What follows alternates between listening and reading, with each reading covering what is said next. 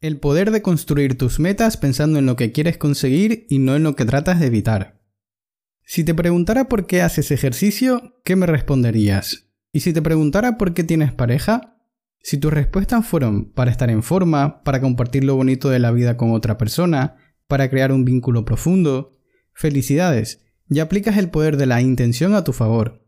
En cambio, si tus respuestas fueron más del tipo para no estar gordo, para no estar solo, para pasar el tiempo, Lamento tener que decirte que terminarás atrayendo justo lo contrario de lo que te propones, ya que tu atención está puesta en aquello que tratas de evitar y no en lo que quieres conseguir. Yo solía ahorrar dinero pensando en tener un fondo de emergencia por si se me presentaba algún imprevisto. Te pregunto, ahorrando con ese objetivo en mente, ¿qué crees que terminaría trayendo? Pues muy probablemente algún imprevisto, justo aquello que quería evitar.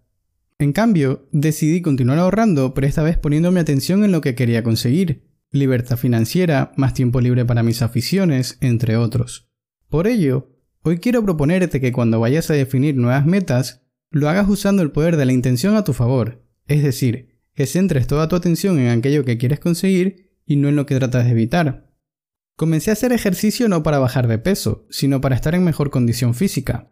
Con mucha frecuencia, cuando las personas se proponen cambiar su estilo de vida actual por uno más saludable y fracasan, no logran comprender el porqué sin embargo, considero que es bastante sencillo. Construyeron su meta con intención equivocada. En otras palabras, empezaron con dicho cambio poniendo su atención en alejarse de algo, su estilo de vida actual, en vez de en acercarse a algo, un estilo de vida más saludable. Por ende, terminaron atrayendo nuevamente aquello que querían evitar. Yo empecé a hacer ejercicio no pensando en mantener a la enfermedad lejos, sino en mejorar mi forma física y, sobre todo, porque comprendí la importancia del ejercicio para mi cuerpo y para mi mente. Por otra parte, creo que es de mucha ayuda tener modelos a seguir en aquello que queremos conseguir. Imaginemos que buscas tener un cuerpo más tonificado y un aspecto mucho más saludable. ¿A quién acudirías para pedir consejo? ¿Sobre quién investigarías para entender cómo consiguió sus resultados y qué puedes hacer tú para conseguirlos? Asimismo, contar con un modelo a seguir te permitirá tener una imagen clara de tus metas para esos momentos en los que pienses en desistir de tu propósito, ya que no siempre vas a estar motivado y es aquí cuando la disciplina toma un papel importante. Te presento mi modelo a seguir en cuanto a trabajo duro, disciplina y constancia en el ámbito del ejercicio físico. Roman Reigns.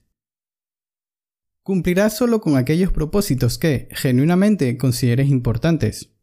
Bajo mi punto de vista, algo que, sumado al hecho de no usar el poder de la intención a nuestro favor, nos impide cumplir con lo que nos proponemos, es el no considerar nuestras metas como verdaderamente importantes. Entiendo que hasta cierto punto suene contradictorio. Si yo me propuse la meta, ¿cómo no la voy a considerar importante? Deja que me explique. Retomo el ejemplo de hacer ejercicio.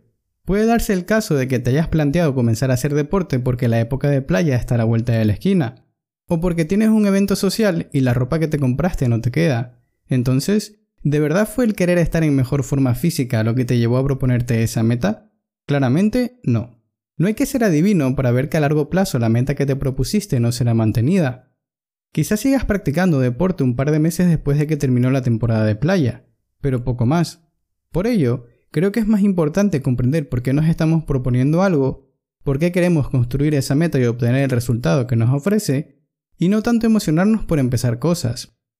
Esto lo puedes comprobar con mayor facilidad en las resoluciones de Año Nuevo, donde mucha gente se plantea dejar de beber, llevar una alimentación más saludable, ir al gimnasio semanalmente, pero ¿cuántos realmente se mantienen firmes en lo que se propusieron? En resumidas cuentas, si vas a definir nuevas metas, pon plena atención en aquello que quieres conseguir y no en lo que tratas de evitar. Usa el poder de la intención a tu favor. Más eficaz que definir muchas metas es definir pocas metas, pero comprender muy bien por qué te las has propuesto. Sé una mente indomable.